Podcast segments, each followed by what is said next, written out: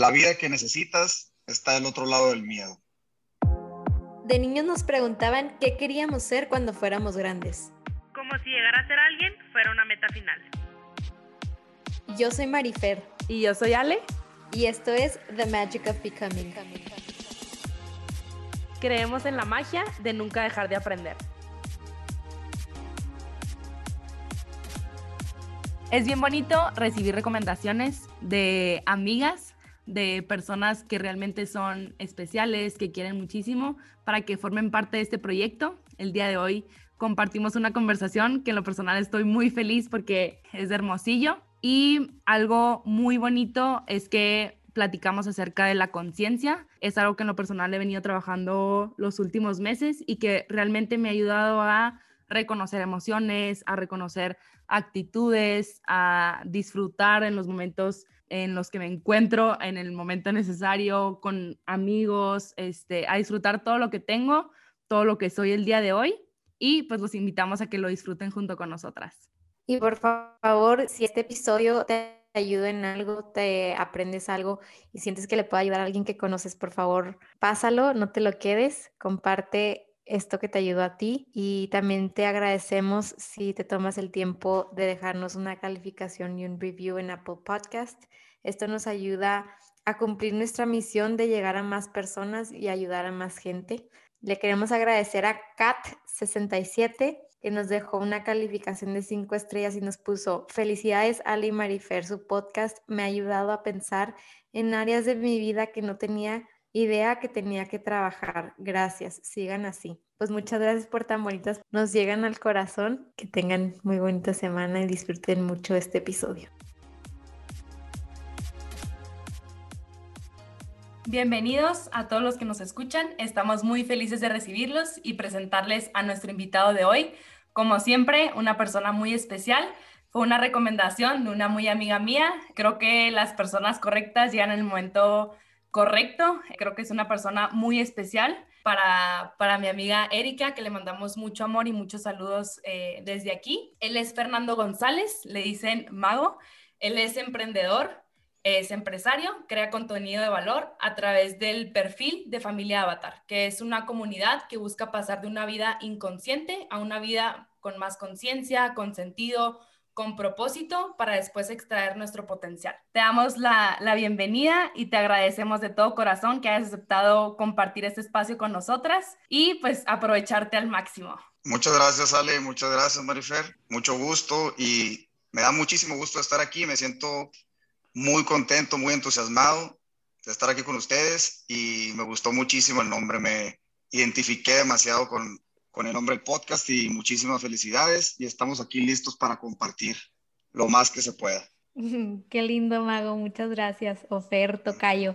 Bienvenido. Qué padre tenerte aquí. Qué padre tener la oportunidad de conocerte. Yo creo que ha sido una de las partes favoritas o de mis partes favoritas de crear este podcast. Toda la gente tan bonita que he tenido el placer de conocer y conectar y sobre todo aprender como dice Ale, no creo que, la, que no creo en las coincidencias, sino que atraemos todo lo que vamos viviendo en nuestra día a día. Entonces, para ustedes que nos estén escuchando el día de hoy, no llegó este podcast por nada a ti. Y si lo estás escuchando hoy, es por algo. Y probablemente hay un mensaje hoy que es para ti.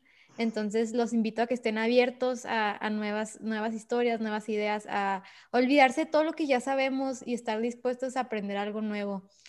Fer, qué padre que estés aquí con nosotros. Me encantaría ya que me cuentes, por favor, un poco de tu historia. Este, yo estoy en suspenso porque la verdad es que sí, no sé nada de tu historia. Nomás me dijo Ale que tenías un testimonio. Y pues nada, quiero que me, que me cuentes un poquito de ti. ¿Cómo era tu vida antes de, de tu testimonio? ¿Cómo es ahorita? Pues no sé, tú empieza a contarnos. Ok, muy bien. Eh, como les había mencionado antes, aquí de que empezáramos el podcast, les voy a pedir por favor que me interrumpan cuando quieran para hacer cualquier pregunta, porque muchas veces agarro vuelo con cosas que a veces no tienen nada que ver. Pero bueno, eh, todo esto empezó para mí como un despertar, que le llamo yo, que fue hace dos años y medio. Todo esto empezó cuando un hermano mío decidió internarse en una clínica de rehabilitación por alcoholismo. Antes de esto, yo creo que unos cuatro meses antes fueron momentos muy difíciles para mi familia y para mí porque ya estábamos viendo pues muy dañado a mi hermano, ya, ya, ya estábamos viendo una enfermedad muy drástica, eh, con pensamientos de que se, casi casi que se podía llegar a morir. Eh, soy a lo mejor muy exagerado, pero como hermano así era como lo sentí en ese momento. Y lo primero que empecé a hacer fue a tratar de ver cómo pudiera yo como hermano apoyarlo en lo que pudiera. Eh, en estos tres meses eh, tratamos de hacer una intervención, toda la familia, él sin saber que iba a hacer una intervención, nos juntamos en mi casa a comer y ya que estaba ahí con, eh, ya que estaba con toda mi familia en la casa, le, le dijimos que fuera y fue un total fracaso. Llegó, se dio cuenta que queríamos hablar con él, inmediatamente se fue y me mandó un mensaje diciéndome que si lo volviéramos a hacer, si lo volvíamos a hacer, que ya no nos iba a volver a ver. Entonces, después de ahí, pues como que se nos apagaron las luces, ¿no? Decir, híjole, ¿ahora qué hacemos, no? Entonces, eh, yo traté después de ahí de asesorarme con personas que habían estado en la misma situación, qué puedo hacer, qué no puedo hacer. Y, y me di cuenta que, que hay muchas cosas que, hay muchas veces que queremos controlar lo incontrolable, ¿no? Y lo que me gustó mucho antes de que decidiera él poder internarse fue lo que me dijo un interventor que yo me estaba asesorando con él, eh, que me dijo que viviera y que dejara vivir. O sea, me dijo, vive y deja vivir. Y ese momento llegó cuando mi hermano decidió que se iba a internar, pero muy vivo lo hizo tres días después de su cumpleaños. Fue el 29 de mayo. El cumpleaños es el 26 de mayo, entonces, pues dije, obviamente se iba a querer festejar, ¿no? Una despedida en grande iba a ser. Y me avisó, suponiendo, yo creo que fue como un 15 de mayo, 15 días antes cuando me dijo esto. Entonces yo seguía preocupado todavía porque dije, bueno, Imagínate que estos 14 años, estos 14 días quiera tirar la casa por la ventana, ¿no? Que quiera pues ahogarse todos los días, que termine tirado, pues em, empecé a imaginarme lo peor. Y en cierta manera todos, ¿no? Y ahí fue cuando me dijo esta frase que la verdad la sigo viviendo al día porque no aplica nomás para eso, que platicándole todo esto el intervento de que, oye, ¿qué hago? Y tengo que estar atrás de él o le conseguimos un chofer para que no choque, todo este tipo de cosas, me dijo, ya, por favor, ya basta, tú ya hiciste tu trabajo, vive y deja vivir, y nos vemos el día aquí que es interno. Llega el día del internamiento, eh, y aquí lo que me gustó de esta clínica es que, bueno, para empezar, empecé un poco escéptico, ¿no? Porque duraba 35 días el internamiento. Cuando yo en las películas donde lo veía, pues duraba a lo mejor seis meses, 90 días, hasta un año. Y lo que me gustó de esta clínica, que se llama Monte Fénix, es que involucran mucho a la familia. Y me di cuenta de lo importante que, pues, la adicción, muchas veces en este caso de mi hermano, cómo puede perjudicar a la familia también. Y iba escéptico porque yo pensaba que, pues bueno, pues, no me va a servir de nada, a lo mejor, o sea, nosotros como familiares íbamos a ir todos los fines de semana a visitarlo en unas ocasiones eran enfrentamientos con él, tal cual, o sea, donde teníamos que decir cosas y él se tenía que quedar callado, eh, y muchas dinámicas que hacíamos con él y sin él. Pero aquí lo primero que nos dijeron en la clínica como familiares es, aquí vienen a tratarse ustedes y dejen en paz a su familiar. Este tratamiento es para ustedes. Entonces yo dije, pues, ¿tratado de qué? Pues, yo no necesito tratamiento, esto al 100, pues, o sea, ¿por qué no tratarme yo si el, si el afectado es él? Y ahí fue cuando empezó todo, ¿no? Y lo primero que me gustó fue cómo hablan de las emociones. Y al principio de, los fines de semana que íbamos, que eran como cursitos para nosotros, que yo le llamo curso de emociones, nos presentábamos todos los días diciendo cómo nos sentíamos, quién eres y cómo te sientes. Si se fijan en la mayoría de las escuelas o donde sea, es quién eres y qué haces o qué te gusta. Pero aquí es quién eres y cómo te sientes. Entonces todos cada uno se y yo soy Fernando y me siento triste, me siento frustrado, me siento enojado, me siento feliz, sea la emoción que sea, no había por qué justificarla, no tenía por qué ser mala, es nomás decirlo. Y pues ahí fue la primera vez que dije, oye, qué raro que nunca nos preguntamos, oye, ¿cómo te sientes? Y lo más padre ahí era que todos teníamos algo en común, que todos teníamos a un familiar ahí adentro preparándose también ahí. Después de esto, de tanto hablar de emoción, se habló mucho, ¿no? Del resentimiento, de cómo el resentimiento viene de la expectativa y cómo la expectativa viene de esperar algo de alguien. Yo siempre digo que no hay que esperar nada de nadie, aunque se oiga muy frío, te libera de muchísimas emociones negativas. Y eso lo aprendí ahí. Que nosotros como familiares estábamos esperando que él dejara de tomar. ¿Por qué? Porque le está haciendo mal, porque le está haciendo un daño a la familia. Y era esperar, esperar, debería, debería. Y eso, en cierta manera, en algunos familiares míos creó un resentimiento en contra de él, obviamente. Y eso fue el, pues la emoción más pronunciada a lo mejor o, o, la que más trabajamos ahí dentro, que era el resentimiento, cómo liberarnos en cierta manera. Cómo también somos controladores en cierta manera. Y una frase o una oración que me gusta mucho de ahí, que la aplicaría yo para todos y para todas, no nomás para alcohólicos anónimos, es una que dicen todos los días, que dice, Dios, concédeme la serenidad para aceptar las cosas que no puedo cambiar, valor para cambiar las cosas que sí puedo y sabiduría para reconocer la diferencia. En este caso, la de Dios puede ser tu ser supremo, puede ser el universo, puede ser quien sea. Pero esta frase es algo, esta oración no tienen ni idea cómo me marcó, porque cada vez que la dices, tú te das cuenta de qué es lo que puedes controlar y qué no. Pero al final, si se fijan, dice que te dé la sabiduría para reconocer la diferencia. Y hay veces que pensamos que no se puede controlar algo y sí se puede. Y hay veces que no se puede controlar algo y pensamos que sí se puede.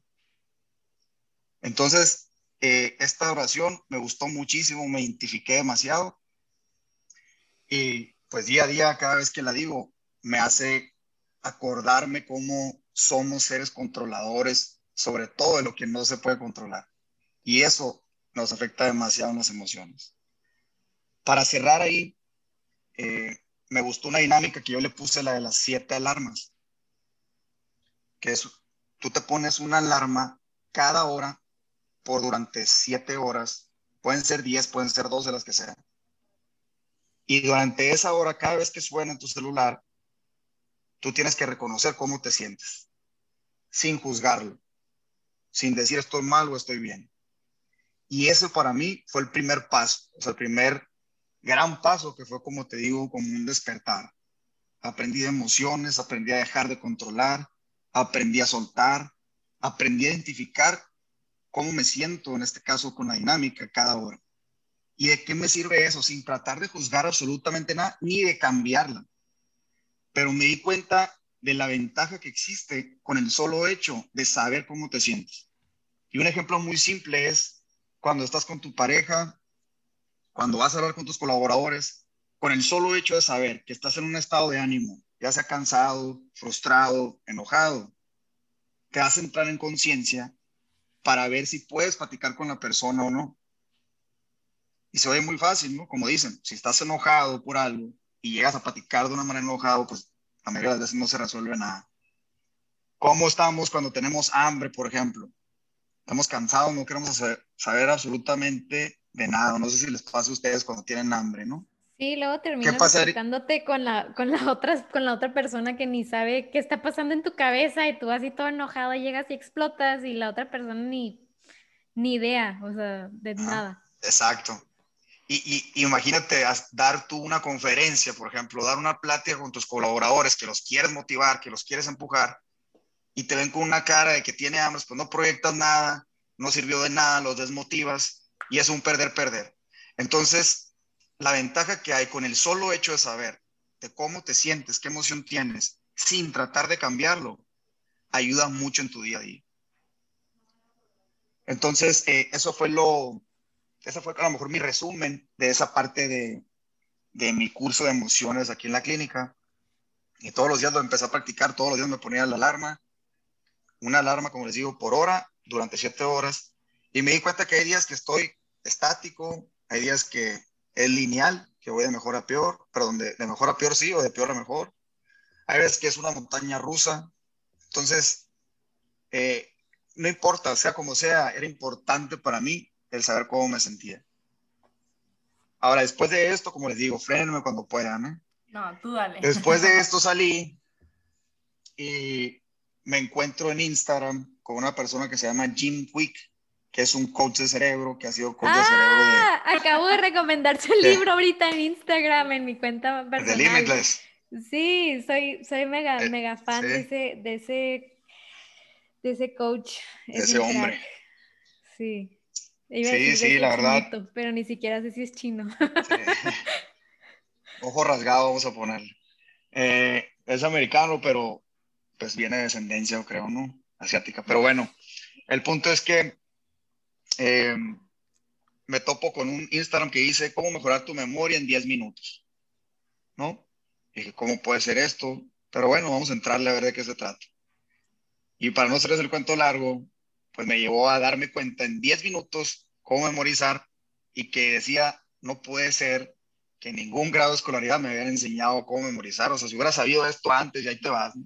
El hubiera no existe, yo sé que no, no existe, pero me quedé pensando, pues la gente tiene que saber esto, ¿no? O sea, como mis Sí, o sea, 33 quisiera años. que la gente que nos escuche estuviera viendo mi cara porque estoy, o sea, lo que estás diciendo lo sentí yo también cuando leí el libro y que estaba viendo de que, ¿por qué no nos enseñan esto en la escuela? O sea, nada de eso, ni cómo leer más rápido. O sea, yo cuando me di cuenta de lo lento que leía, dijo, dije, no manches, estoy leyendo literal al paso de cómo aprendí a leer. Bueno, perdón, ya te estoy desviando, pero no, o sea, estoy no, no. totalmente de acuerdo contigo. O sea, yo tampoco entiendo por qué no nos enseñan eso en la escuela. No, y tarde o que temprano vas a ver que nos los van a enseñar. Yo confío mucho en eso. Hay muchos, podemos hablar del sistema educativo también, que está ahorita obsoleto, pero yo sé que tarde o que temprano va a mejorar. Eh, pero bueno, entonces, mejor memoria, pero te lo hace, pues como tú sabes, de una manera que te quedas impresionado. No dices, qué tan fácil era, qué tan sencillo, pero nunca nos dieron esas instrucciones. O sea, nunca aprendimos a aprender. Eso es lo que él siempre está exclamando. Entonces, después de ahí me fui a cómo leer más rápido y retener más. Y lo más importante es a cómo pensar mejor también. O sea, es todo global, o sea, abarca muchísimo Jim Quick. Entonces, eso me lleva a, a decir, oye, pues como que tengo algo aquí adentro, ¿no? Mi cabeza que no lo he desarrollado y que aquí lo tengo y necesito yo buscar herramientas para poder extraer todo mi máximo potencial, ¿no? Por decirlo así, o así pensaba. Después de ahí me topo con Joe Dispensa, que es un doctor, es, es, un, es un quiropráctico que se especializó en neurología, en epigenética, y me parece, conviértete en superhumano. También igualito en Instagram, así en un Insta Story me salió, conviértete en superhumano. Entonces yo, pues imagínate, ¿no? Después de venir de mi descubrimiento de emociones, de que cómo memorizar, cómo leer más rápido, y es muy importante cómo lo pone Jim Quick, volviendo un poquito atrás, porque él te dice que no existe una mala o una buena memoria. Existe una memoria entrenada y una memoria no entrenada. Y a nosotros siempre nos han hecho creer, o cuántas veces no escuchamos, es que tengo mala memoria. Yo creo que el 90% de las veces lo escuchamos. Y claro que no les digo, hey, no, es que tú tienes una memoria no entrenada. Pues no, ¿verdad? Pero lo oímos tanto que ya es el mismo, pues tu mismo cerebro se lo cree, ¿no? Pero bueno, volviendo aquí con Joe Dispensa, eh, conviértete en supernatural, me meto a ver a ver qué onda y ya veo que tiene unos talleres eh, que hace él grabados y empiezo con uno que se llama Progressive, Intensive y luego ya termino yo yendo a un curso presencial que dura una semana. Y ahora lo primero que me gustó, él es un, pues como todos doctores, hay veces que tienen un lenguaje que no es fácil muchas veces de entender, mas sin embargo lo tiene que explicar y, y te hace entender nuestro cuerpo, o sea, nuestra biología, por qué pensamos como pensamos, de dónde viene, etcétera, etcétera. Pero yo pues agarré lo más básico, ¿no? O sea, lo más general, que es a lo que va él. Y lo que más me gusta de lo que aprendo de él es cuando me dice o nos dice que nuestra personalidad es formada por mi entorno y no es formada por mí. O sea, la personalidad que tenemos, que la personalidad es lo que pensamos, lo que sentimos y lo que actuamos, esa es nuestra personalidad. No es creada por nosotros. ¿Cómo se sienten cuando oyes eso? Bueno, yo, o sea, me encanta. O sea, si yo les digo, oye, tu personalidad, Marifer, no la formaste tú. No, a mí total, o sea, yo puedo identificarme mucho contigo porque creo que mi historia es un poco similar, que empecé a leer uno y luego me fui con otro y otro y otro libro. También acabo de regresar del curso de una semana con Joe, fui, fui a Cancún con mi mamá y para mí fue, pues puedo entender cómo es es muy loco porque te, es como si te quitan una venda de los ojos y dices, wow, cómo dormí ah. cómo estuve viviendo todo este tiempo sin darme cuenta de esto. Y, y eso, sobre todo eso, lo, o sea, lo del, lo del, lo de tu entorno se me hace cañón. No, no, le, no le damos la suficientemente importancia de cómo nos va influyendo todo lo que está a nuestro alrededor y cómo nos va formando ciertos hábitos tan fuertes que son tan difíciles de quitar. Porque llevamos años viviendo en automático y años viviendo y viendo ciertos comportamientos, viviendo de la misma manera, rodeándonos de la misma gente, hablando con la misma gente, pero quejándonos toda la vida que nada cambia, pero seguimos siendo todo igual, o sea, ya es que él dice mucho eso, o sea, si tú regresas a tu mismo entorno, obviamente no vas a hacer nada diferente. ¿Por qué? Porque ya, porque ya están tus emociones y tus pensamientos ligados a lo que llevas haciendo toda una vida. Entonces, Sí, o sea, me identifico mucho con eso que dices porque a mí también me pasó así, de que, wow, hasta te sientes raro. Sí, sí, Cuando sabes toda, toda esa información, como que regresar a la vida es de que me siento raro que yo sé todo esto y que hay tanta gente que no sabe. Sí, como que sientes que descubriste un secreto igual, ¿no? O sea, y no puedes estarlo gritando porque luego te dicen, y este loco o esta loca, ¿no? O sea, no puedes estar diciendo tu entorno y tu personalidad, pues, ¿de qué me estás hablando, no? Entonces, eh, qué padre como lo mencionaste, porque yo creo que en resumen es exactamente eso y, y te dice eso, ¿no? Tal cual, cómo, qué, tan difícil es el cambio. Y te lo explica, y a lo mejor ahorita más adelante voy a hablar de eso, ¿no? De, de por qué es tan difícil el cambio. Y, y saliendo de ahí, como te dice, pues vas a volver a la realidad y eso es lo difícil. Ahorita todo el mundo está en armonía, todo el mundo está con el mismo objetivo, todo el mundo energía alta, todo al 100, pero la tarea es que vas a hacer saliendo de aquí.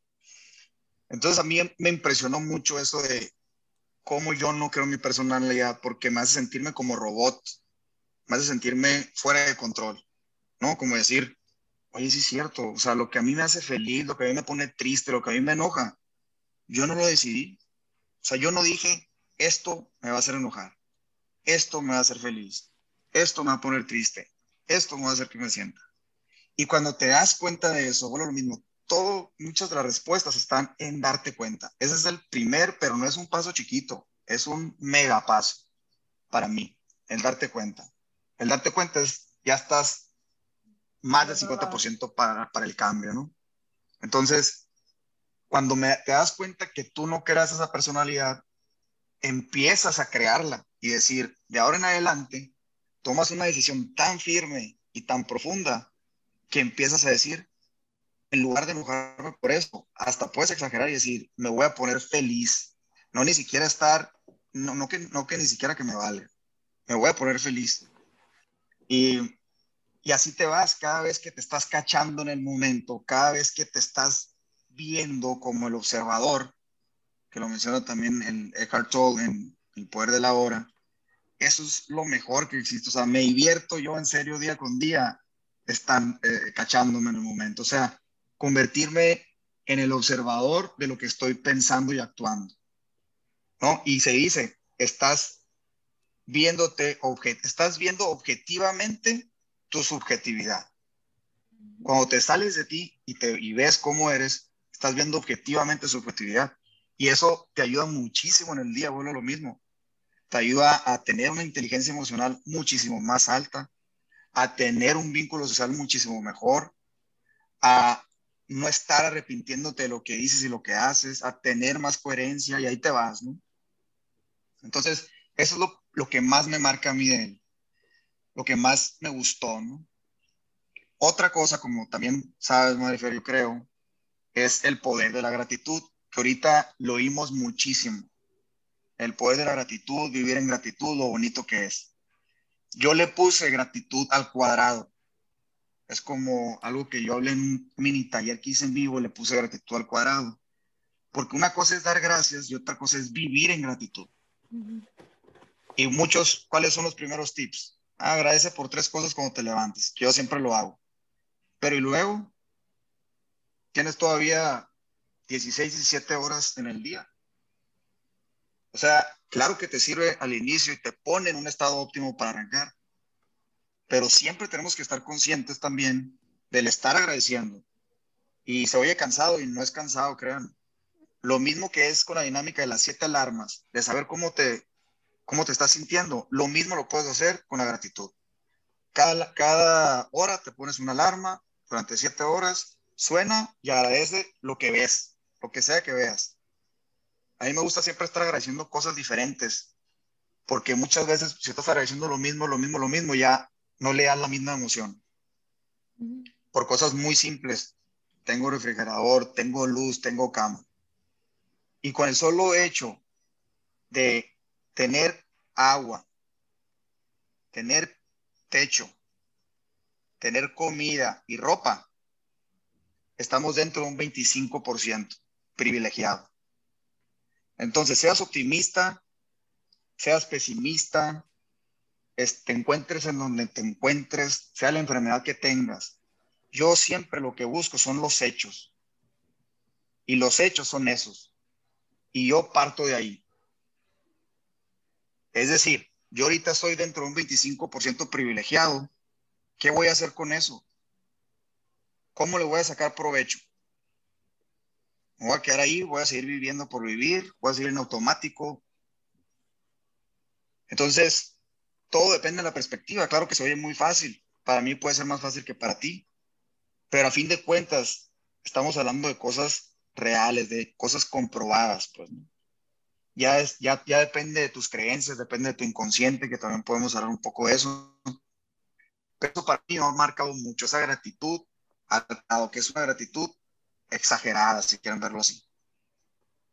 Y es con el solo hecho, la otra vez, a una persona ahí que sigue, un emprendedor que se llama Gary Vee, dice que la probabilidad de que existamos es uno en cuatro mil billones de billones de no sé cuánto. Entonces, el partir de ahí, de la probabilidad de que existamos, o sea, el, el tener eso como punto de partida, ayuda muchísimo para cualquier tipo de adversidad que te topes en el día estás preparado. Pues, y aquí, pues viene la meditación, que la meditación, como sabemos también, que lo aprendí aquí también mucho con, con el doctor Joe, es los mitos que existen de la meditación, que pensamos que es un monje tibetano, que está con flor de loto, y no tiene absolutamente nada que ver, o sea, es un entrenamiento mental. Para mí es un calentamiento todas las mañanas. Todas las mañanas lo hago hago de 20 minutos hasta de una hora 20. Y, y es exactamente lo mismo como si calentaras para hacer ejercicio. La otra vez me dijo un amigo, oye, ya estoy empezando a creer en la meditación. Y me quedé, o sea, le dije, oye, qué padre, ¿no? Qué bueno. Pero es como me dijeran, oye, ya estoy empezando a creer en el ejercicio. Ya estoy empezando a creer que el ejercicio me hace bien. Pues es que es una realidad. O sea, no es, no es de que si crees o no, el problema ha sido el mito o este paradigma que tenemos cuando vimos la palabra meditación, sobre todo en el lado occidente, sobre todo en donde vivimos. Pensamos que va en contra de la religión católica, no tiene nada que ver, yo soy católico. Y ya me he puesto a investigar muchas cosas, ¿no? Sobre esto, más sin embargo, la meditación es un entrenamiento, es un entrenamiento mental.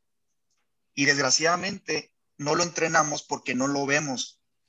O sea, el cerebro no lo vemos Pero si nos sale una verruguita aquí en la piel, o si nos sale un granito, o si nos sale una bolita de panza, ahí sí a correrle, ¿no? O ahí sí hacer algo para, para quitarlo. Pues. Entonces, por eso es tan difícil trabajar en tu mente, en tu cerebro, porque no lo estás viendo, está aquí adentro y rige todo lo que somos. Todo lo que vemos alrededor salió de aquí, de alguna idea. Entonces, es bien importante, para mí ha sido una de las herramientas más importantes en la meditación. Y aquí entra, también quisiera hablar de cómo, ya cerrando con lo de yo dispensa, es eh, lo importante que me hizo ver la diferencia entre consciente y subconsciente.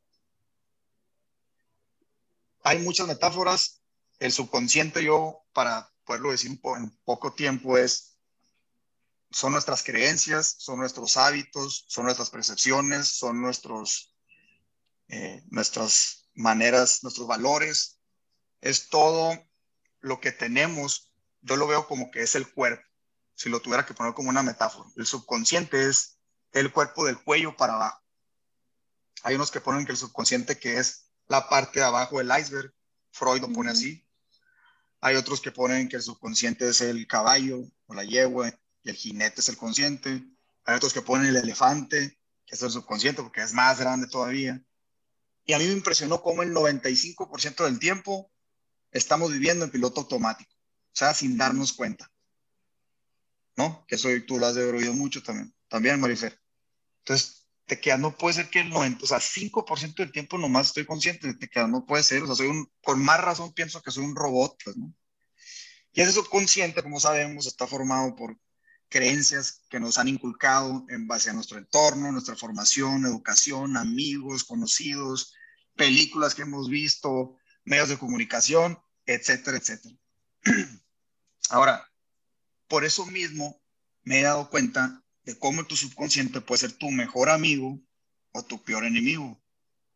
Si estás lleno de malos hábitos, de programaciones malas, les voy a poner entre comillas, entre comillas, eh, va a estar todo el tiempo queriendo eso. O sea, todo el tiempo. Es como una persona adicta también, porque hay personas que son adictas a las emociones también. Si todo el tiempo has sentido estrés, estrés, estrés, preocupación, preocupación, miedo, miedo, miedo, o todo el día tiempo has estado tomando, tomando, pues a la hora imagínate que quieras cambiar, ¿qué va a pasar? Tu subconsciente no quiere saber absolutamente de nada nuevo, no quiere aprender nada nuevo, está ahí solamente para protegerte. ese, es el, ese es el trabajo del subconsciente, protegerte ante amenazas. ¿No? Entonces, si todo el tiempo tú estás con esta programación o todo el tiempo estás con estos hábitos, a la hora de tú querer cambiar algo es muy difícil, porque tú estás lleno de ese subconsciente que te está, que está rigiendo tu vida. O sea, si hablar el subconsciente, tú le dices, mañana ahora sí voy a correr, cuando nunca has corrido, se, hablara, se riera de tipos. Dijera, qué simple eres, o sea, ¿cómo que vas a correr mañana? ¿No? Entonces, ¿qué es lo que hay que hacer? Que eso es lo difícil, ¿no? Ahora es lo difícil de tomar acción. Pues número uno es ser consciente de eso, que lo que te está jalando que no es el subconsciente. Y no, y el subconsciente, como les digo, no quiere aprender nada nuevo y quiere lo familiar, lo que ya conoce. Es como cuando te tiras también me gusta mucho la analogía que hace Will Smith, una metáfora de cuando te tiras de un paracaídas. Paracaídas. ¿No? Que estás sufriendo no antes y a la madre diciendo, no manches, es el subconsciente hablando. Sí, el subconsciente está diciendo, oye, ¿qué estás haciendo? ¿Cómo que te vas a tirar de un avión? Estás mal de la cabeza, o sea, nos podemos morir, papá, papá, ahí te vas. Pero muchas veces, por más que te esté diciendo eso, eso el subconsciente, ahí, tiras, afrontas el miedo y es una de las experiencias o sentimientos pues más padres que se pueden sentir, ¿no? Entonces, ¿cuál es la idea aquí? Ahí te estoy hablando cómo es tu peor enemigo. Cuando empezamos a saber cómo se forma un hábito, nuevos hábitos, nueva programación, que empiezas a alimentar a tu no subconsciente, puede ser tu mejor aliado. ¿Qué pasa cuando tú llevas tres años haciendo ejercicio todos los días y un día te levantas y tú conscientemente no quieres hacer. Pero ¿quién es el que sí te va a jalar a hacerlo? El subconsciente. El subconsciente. Para todo, ¿eh? Si llevo todos los días leyendo y un día me va a aflojar a leer, que no pasa nada que no leas, ¿no? O sea, no se rompe si dejas de leer un día o dejas de hacer ejercicio. Pero llevas tanto tiempo leyendo y te conscientemente, ah, no tienes tanto, no tienes tantas ganas de leer, pero como tu subconsciente ya está alimentado de ese hábito, ya está marcado, él te va a jalar a que leas. Entonces, como les digo, se trata de ver o de trabajar en convertir tu subconsciente, que para la mayoría es el enemigo, convertirlo en un subconsciente que sea tu amigo, pues que sea tu mejor aliado. No sé qué piensan de esto. Pues a mí yo creo que la meditación es algo que me ha ayudado mucho en eso, justamente. Eh, pues al principio lo empecé, empecé la meditación pues por los libros que estaba leyendo, que pues te empieza a hablar todo el mundo de la meditación como una maravilla, no sé qué, y dices, bueno, lo voy a intentar, pero ya una vez que aprendí, por ejemplo, las técnicas, las meditaciones de Joey, que fui al curso, que ya me empecé a ir un poquito más a profundidad, y eso que ya llevaba un año meditando cuando fui con Joe, em, que fui al curso de que ya, o sea, te enseña cómo, como con la respiración llegar a un nivel más profundo de meditación. Me, me empezaron a venir downloads, como lo que, lo que dicen que es download, o sea, que te empiezan a, a llegar de que, oye, de chiquita me pasó esto y creo que por eso reacciono así a esta circunstancia y te vas y, te, y, me empezaron a pasar así diferentes cosas así muy muy muy obvias de que sabes qué Marifer es que tú explotas porque a ti te pasaba que ibas en Navidad a visitar a tu familia y, cuando se, te, se subían al carro en, en, el tráfico tu papá explotaba. Entonces tú explotas porque es algo que viste desde chiquita.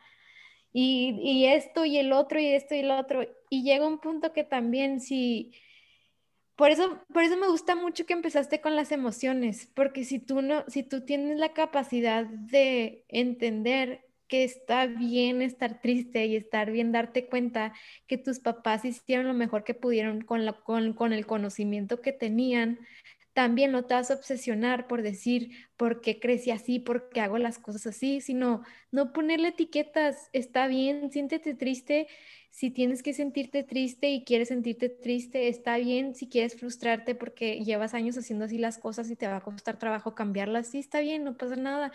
Pero no tenemos que ponerle etiquetas a las emociones y también al momento de hacerlo consciente, no sentir culpabilidad. Porque, a ver, muchas de estas cosas fueron inculcadas con nosotros cuando, fueron, cuando fuimos niños. Un niño es vulnerable y es una esponja, o sea, realmente que absorbe todo lo que hay a su alrededor. Por eso creo que Ali y yo tenemos una de las profesiones más bonitas que existen de pedagogía, de estar cerca de los niños, porque creo que realmente es donde tenemos que tener nuestra, nuestros ojos ahorita. O sea, sí, obviamente en educar a los papás y en educar a la gente que esté a nuestro alrededor, pero creo que los niños es una etapa súper, súper importante que obviamente es imposible no tramar a un niño, ¿verdad? O sea, no, hay, no creo que haya manera perfecta de no tramar a un niño, pero creo que sí debemos de ser mucho más conscientes con las palabras que utilizamos durante, con un niño y cómo nos comportamos con un niño, porque todo lo absorben y al final... Si tú, te, si tú eres un papá donde eres consciente con la educación que tienes, pues vas a crear un hijo, un humano, un adulto menos difícil de desprogramarse. Que al final yo creo que todo, que es parte de la vida, o sea, al final yo le he dado muchas vueltas a este tema y creo que es parte de la vida, o sea, creo que llega un punto donde tú tienes que descubrir esto porque es como el secreto de la vida. O sea, como ahorita decíamos, de que cuando te das cuenta, siento que es como la magia de estar vivo, o sea, wow, que puedo descubrir que yo puedo cambiar esto, pero pues sí, luego también lo que dijiste el agradecimiento, pues me gustó mucho que dijiste que tratas de ser diferente. A mí también me pasa mucho que yo tengo un, un, diario de agradecimiento y en las noches me, me obligo a llenar, tipo, o sea, son ciertos renglones y los compro de cierto tamaño para que todas las noches lo llene de ese, o sea, en ese mismo, o sea, ese mismo número de agradecimientos. Entonces, sí, sí siento que a veces caemos en la costumbre de que nomás por hacerlo empiezas a agradecer lo mismo.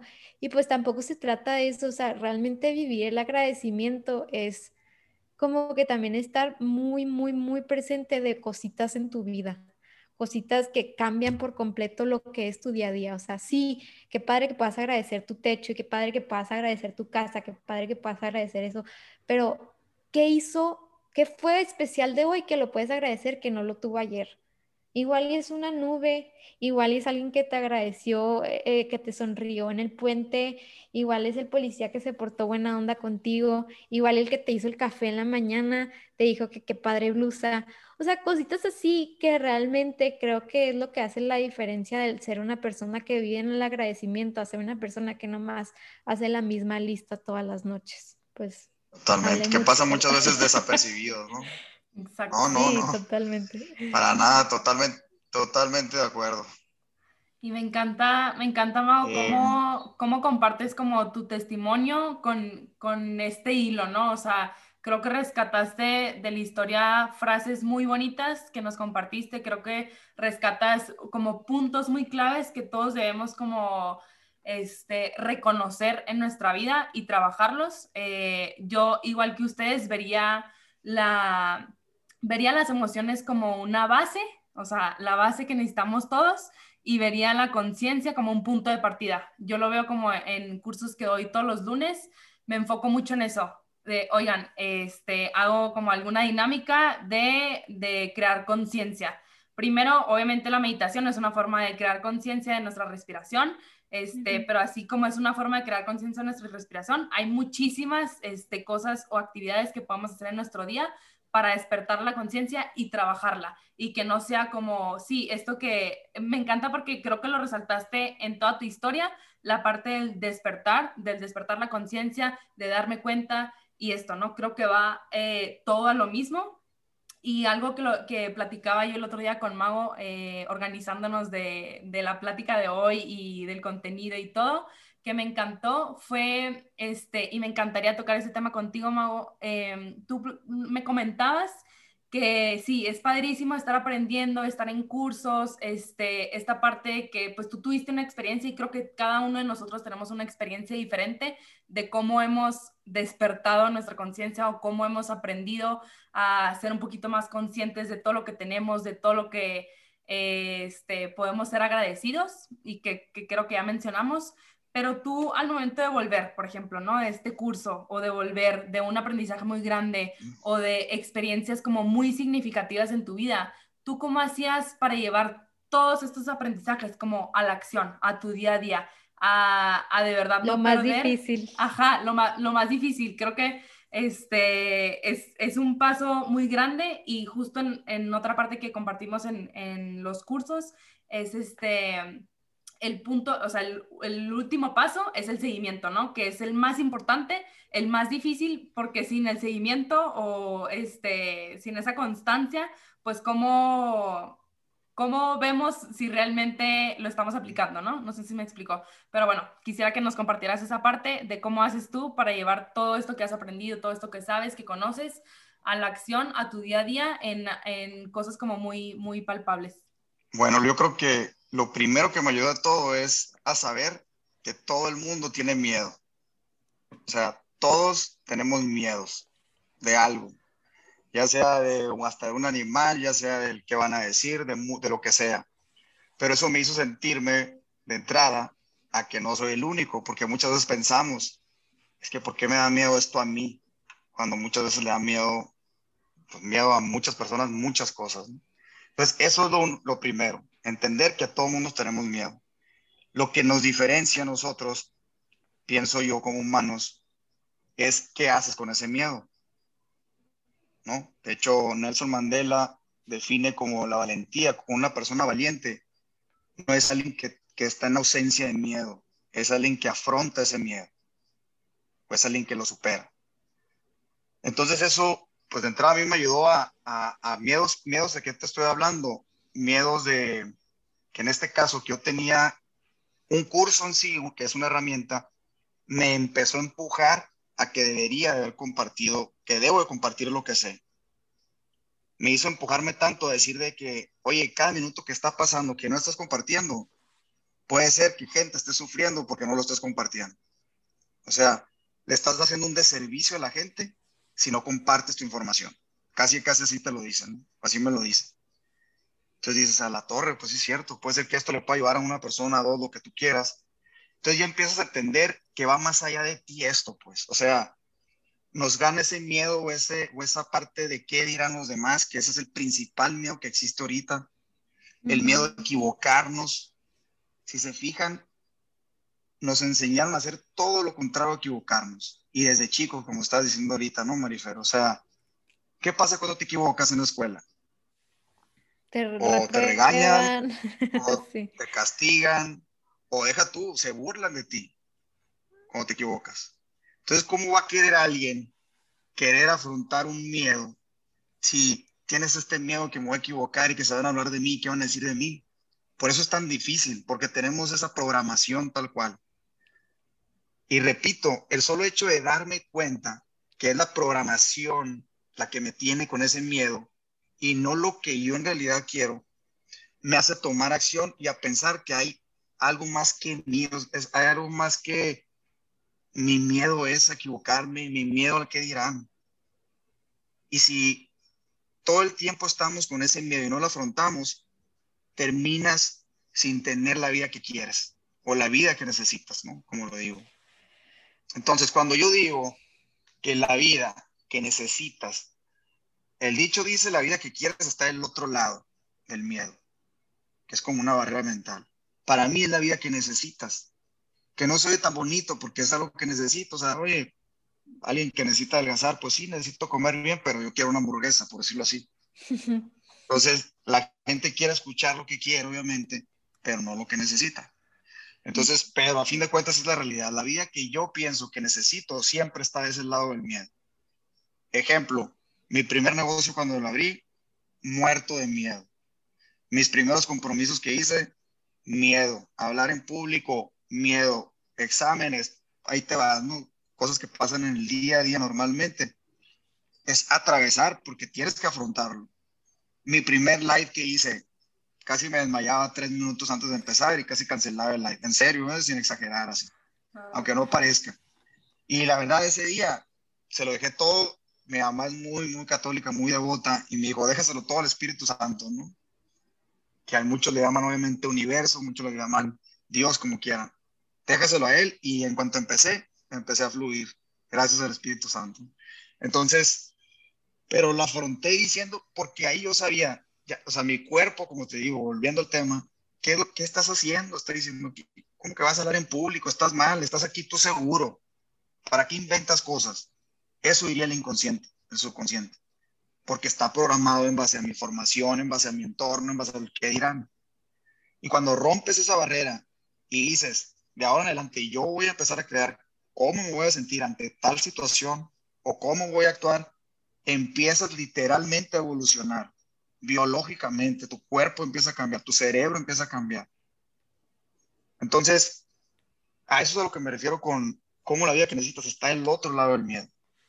Siempre y todavía me sigue teniendo miedo. Ahorita antes de este podcast también estaba nervioso y a la torre y todo. Pero, y, muchas veces pasa y se me va a seguir pasando. Pero como ya reconozco que es mi cuerpo, mi subconsciente que me está jalando a que me raje, pues ahí es cuando entra la conciencia tal cual y decir, aunque, aunque estés temblando, lo vas a hacer. Y es como pasa con una meditación también. ¿Qué te dice la gente cuando empieza a meditar? No, la neta no pude, tres minutos y empezaron a venirse cosas, ta, ta, ta. Entonces, la, la clave en la meditación cuando empiezas no es, es más, por mí ni siquiera la escuches, pero es tú darle una orden a tu cuerpo, o sea, domarlo tal cual, así como un animal, aunque se vea muy frío y decir, tú te vas a quedar sentado aquí 10 minutos, aunque no te escuche, aunque se me vengan 50 mil cosas a la cabeza. Es, es tomar la decisión con conciencia, no estar oyendo y escuchando y concentrado y relajado. Al inicio así debe de ser, porque le repito, su cuerpo está acostumbrado a no hacerlo. Entonces no quiere, no quiere saber absolutamente nada nuevo.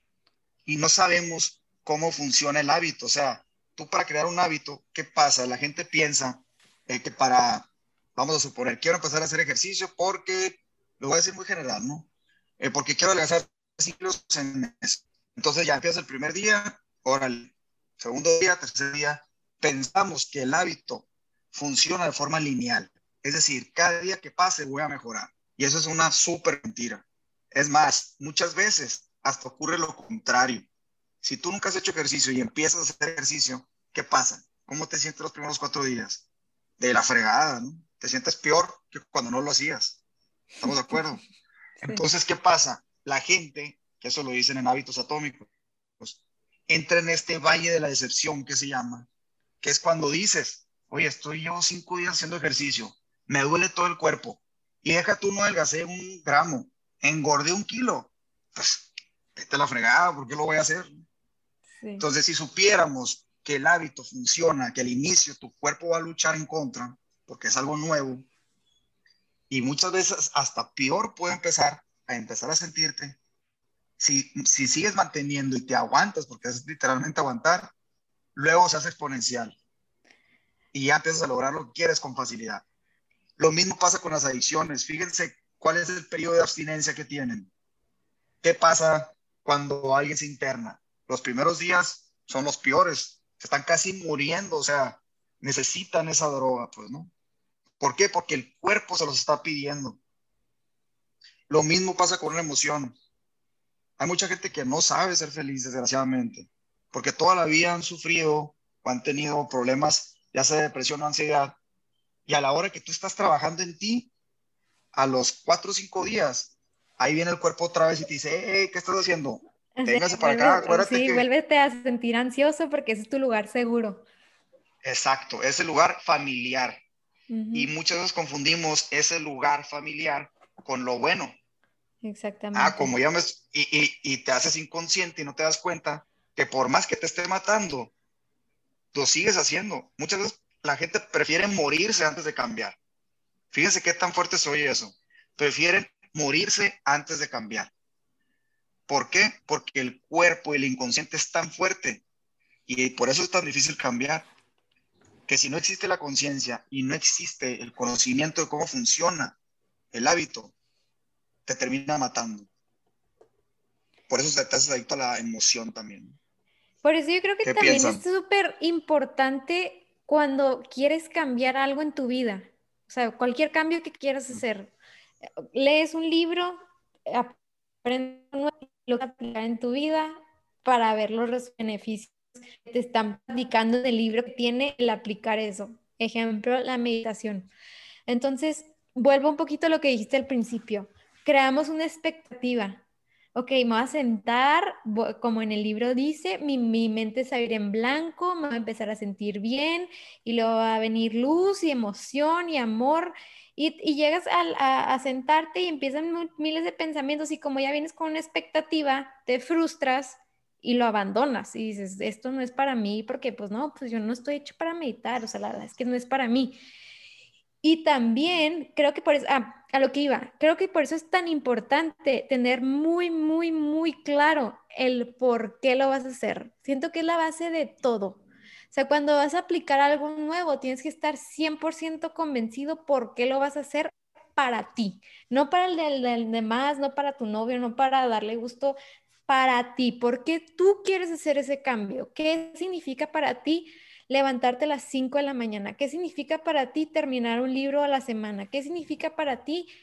Para ti, ponerte primero a ti y que, y que el por qué sea un beneficio para ti, no externo, ni para darle gusto a nadie, ni nada, porque siento que cuando tienes eso muy claro, el, por ejemplo, yo cuando empecé el hábito de las 5 de la mañana, siempre, siempre, siempre me categoricé como que yo no soy una persona de la mañana, a mí no me gusta levantarme temprano, a mí no me gusta, eso se me hace ridículo que la gente intensa, que qué onda, pues dormir es lo más cool que existe.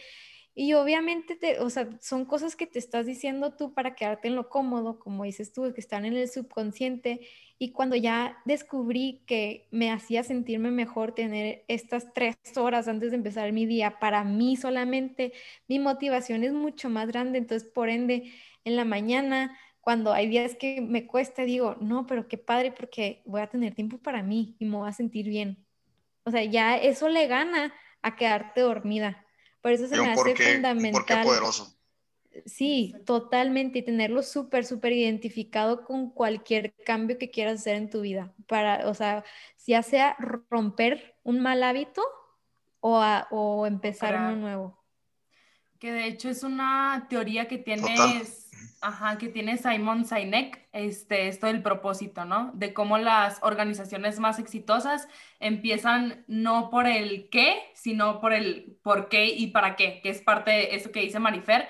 O sea, cuando tú tienes un propósito muy claro, ya lo demás se va a ir dando. El qué y el cómo, pues ahí después lo averiguas, ¿no? Entonces, no empiezan las organizaciones por fuera, sino y te llega solo, o sea, igual, o sea, Ale, Ale, tú y yo no teníamos ni fucking idea de cómo hacer un podcast, o sea, nada, nada, nada, nada, pero teníamos un propósito muy claro que era literal expandir estos temas que estábamos aprendiendo nosotros a otra gente para que otra gente pudiera descubrir la felicidad en ellos, o sea, en, en, en, su interior, que pudieran descubrir de lo que son capaces. Y eso fue mucho más grande que cualquier miedo, eso fue mucho más grande que cualquier duda, eso fue más grande que todo. Y al final fuimos rompiendo un paso a la vez, de que grabamos el primer episodio 30 veces, pero no importa, y así, o sea, un paso a la vez, y así es como vas construyendo las cosas en la vida, ¿no? A veces pensamos que, hijo, tengo que despertarme ya todos los días a las 5 de la mañana, más escribir, más leer, más... Y quieres hacer tantos cambios a la misma vez, que es algo que me pasó a mí, que quise hacer tantos cambios a la misma vez, que llega un punto en que es de que... O sea, te sientes completamente redrenada porque piensas que quieres hacer todo a la misma vez y no, pues si llevas ciertos años funcionando de una manera, obviamente que no es la mejor idea empezar con 20 hábitos un lunes, o sea, no, un pasito a la vez y, de tamaños pequeños y, y, así te vas, y así te vas y vas mejorando. No, de hecho, eso que hablas de un paso a la vez, les recomiendo mucho el libro de Atomic Habits, Hábitos Atómicos, eh, de James Clear. Es, yo creo que uno de los mejores libros que te hace y te entiendes, pues todo esto que hablo del hábito también, y cómo es el avanzar un por ciento a la vez. Dejar por un momento también tu objetivo y, enfocarte en ese 1%. Está muy padre, lo recomiendo muchísimo. Y ahí está un ejemplo claro de lo que están haciendo ustedes de Magic of Becoming. Es tal cual que su porqué fue exageradamente fuerte y poderoso para empezar a hacer. Y como dices, el qué y cómo vienen después, pero el porqué es la base de todo. Pues yo secundo esa emoción del libro porque yo también ya lo leí y me ah, encanta, o sea, me encanta, me encanta porque, bueno, hay, algo que, que, les que quisiera compartir ahorita para los que nos estén escuchando, que algo que me ha servido mucho, si algo te llevaste de, de esta conversación y dices que algo quieres empezar de, de lo que escuchaste, de lo que hablamos, muchas veces sirve mucho más, bueno, más bien no muchas veces, está comprobado que para iniciar un nuevo hábito es mucho más probable que sea exitoso ese intento si lo, si lo empiezas en un lugar nuevo. O sea, por ejemplo, si quieres empezar a meditar y te vas a una silla en la que regularmente no te sientas ni para comer, ni para leer, ni para ver tele, es mucho más probable que formes ese hábito en un lugar nuevo que no está arraigado con un comportamiento que ya tienes establecido en tu vida. Entonces, pues sí es que es algo que a mí me gustó mucho ese libro porque yo, por ejemplo, intentaba meditar donde veía la tele en el sillón donde veía la tele y lo, no puedo. Y luego leí ese libro y dices, pues claro, o sea, llevo toda mi vida sentándome en este sillón para ver la tele. Obviamente que no me voy a poder concentrar en cosa porque es algo que ya está muy, sí lo puedes lograr, pero te va a costar más. Y son ese tipo de tips que vienen en ese libro que sí, la verdad, yo también. Ah, pues yo también, ya somos dos, porque en familia punto avatar ahí también hablo de eso. Me encanta. Pero cada quien a su manera, entonces son dos dos eh, historias diferentes que pueden ayudar de diferentes formas también. Sí, exactamente. Son perspectivas diferentes, como nos compartías también el, el otro día, como lados diferentes de, de, la moneda. Me encanta, Mago, este, lo que nos compartes hoy. La verdad, todo el contenido, síganlo de verdad en, en sus redes sociales. Es muy valioso todo lo que, lo que compartes. Y qué padre saber este otro lado de la moneda, de que segundos antes, minutos antes, era un mago muy nervioso, era un mago queriendo este, evitar ese momento, queriendo es, negarlo, o sea, no hacerlo, vaya, este, pero se logró y creo que has, has creado una comunidad muy bonita. Es, tengo poco tiempo en esa comunidad, pero eh, percibo una comunidad es muy bonita, muy valiosa y te lo reconozco, te lo felicito, que para que vayas este, expandiendo esto que sabes, esto que aplicas en tu día a día con muchas más personas. Y bueno, pues ya para, para cerrar, nos gustaría que nos compartieras, además de, lo que ya nos compartiste, con qué, quisiera, qué quisieras concluir de esta plática y con qué quisieras, o sea, más que nada que se quedara la gente que nos escucha, como para aterrizar todas las, todas las ideas que estuviste compartiendo el día de hoy. Ok, pues antes, muchas gracias por lo que dijiste. Eh, me encanta que estés en la comunidad, en la familia, y prácticamente es lo mismo, lo que están haciendo ustedes, lo que estoy haciendo yo, y, espero que lo sigan haciendo en cuanto, o sea, lo más que puedan, porque siento que es muy bonito, ¿no? Convertir en una persona de valor y en una persona de impacto. Así es que muchas felicidades de vuelta. Pero bueno, eh, ¿qué les pudiera ya en resumen, a lo mejor de todo lo que platicamos es, eh, número uno, es, yo recomendaría que se practicara lo que les menciono de la gratitud al cuadrado, combinado con lo de las dinámicas de las siete alarmas. Esto, si se fijan, como les digo, a la gente no les gusta cambiar, me incluyo yo muchas veces. Ya últimamente sí me he sido más fanático del cambio porque sé lo bueno que es, pero en general no nos gusta cambiar y como ya sabemos, ¿es por quién? Por el subconsciente, ¿no? Es por el cuerpo. Entonces, esta dinámica, si te fijas, no requiere de mucho cambio. O esta gratitud al cuadrado que la menciono. Es simplemente poner siete alarmas y que suenen y tú no vas a tener que hacer algo ni que trabajar más ni menos. Ponle vibrador a lo mejor si estás en juntas, lo que tengas que hacer, pero es simplemente para darte cuenta de cómo te sientes. Y como les digo, no se juzga ni se cuesta. Espero que fuera el primer paso para todo esto. Haciendo eso, que no es de mucho trabajo, siento que va a ayudar mucho. Otra cosa que ahorita mencionabas también, Marifer, que es muy importante, es el cuestionarnos que ya luego yo creo que hablaremos mucho de eso, pero yo ahorita estando hasta libros de filosofía ya de tan metido que me empecé a dar del porqué de las cosas, ¿no? Y eso es bien importante. Yo también sigo a, Simon Sinek, me gusta, ¿no? Que se llama The Power of Why. Y, y es bien importante el saber, como les digo, como tú mencionabas ahorita, los porqués. O sea, ¿qué estás haciendo? Pero sobre todo, ¿por qué lo estás haciendo? lo estás haciendo para pantallar a los demás, a tu familia, no importa, no hay respuesta correcta o incorrecta. Ahorita el chiste nomás es saber el por qué y ser honesto contigo mismo de por qué lo estás haciendo. Para pantallar a tu mamá, a tu papá, a tus amigos, para que no se rían de ti, todo es válido. Pero nomás sean conscientes de por qué hacen lo que hacen o por qué piensan lo que piensan. Les recuerdo nomás que la personalidad no es formada por ustedes, todo lo que nosotros estamos pensando ahorita, todo lo que decimos y todo lo que actuamos fue basado en base a nuestro entorno, en base a nuestra formación. Disfruten el proceso, eso es algo que yo he aprendido muchísimo. Claro que el objetivo es importantísimo, es tu guía, es a donde tienes que ir todos los días, más sin embargo, el no disfrutar el proceso te puede hacer que te frustres si por X o Y razón no cumplas el objetivo. Algo más es yo creo que hay que buscar, ya por último, en cómo convertirnos en, en una persona de valor. Y, no me refiero a eh, una persona de valor, una, una manera de servir a los demás. No se trata de hacer podcasts, no se trata de hacer comunidades ni familias. Se trata de empezar con tu entorno, cómo tú vas a marcar la diferencia dentro de tus conocidos, tu familia, tus amigos, lo que sea, escúchalos más, conviértete en una persona que valga aquí para ellos. Yo creo que eso, para mí, es lo que el, encontrar eso me hizo que tuviera más sentido y más propósito mi vida. Por completo, por encima de cualquier cosa.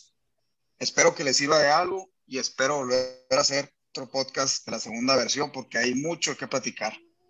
Sí, yo también, y también me quedo muy emocionada y muy agradecida contigo, Mago. Qué padre que compartamos tantos, tantos geeks, insights y, y sobre todo, pues saber que hay otra gente en otras partes de México compartiendo esto, que yo creo que nunca es de más. Yo creo que es algo que todavía hace falta mucha gente que se sume porque a lo mejor y el podcast no resuena con cierta gente, pero a lo mejor resuena con el contenido tuyo. O sea, va a haber personalidades y como, como dicen, para todos sale el sol, para todos hay y todos tienen, este, todos resuenan con, con personas diferentes, por eso yo soy de la idea de que nunca son demasiados podcasts, nunca hay demasiados libros, nunca hay demasiada gente ayudando, porque hay mucha gente en necesidad de escuchar esto.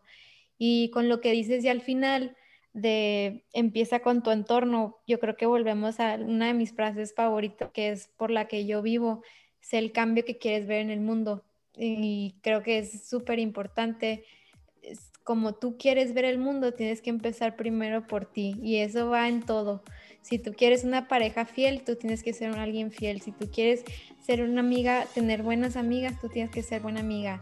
Y me incluyo, obviamente, es muy fácil decirlo, pero es difícil ponerlo en la acción. pues sí, es de mucho valor todo lo que nos compartiste. Qué padre que estuviste con nosotras. Me encantó platicar contigo, conocerte y te agradezco tu tiempo de corazón. Muchísimas gracias a ustedes y a ver cuándo nos vemos. Muchas gracias a todos por escucharnos. Que disfruten mucho este episodio. Gracias por llegar al final de este episodio. Si te gustó y lo disfrutaste, no te pierdas nuestros otros episodios donde hablamos de temas similares que te ayudarán a encontrar la mejor versión de ti.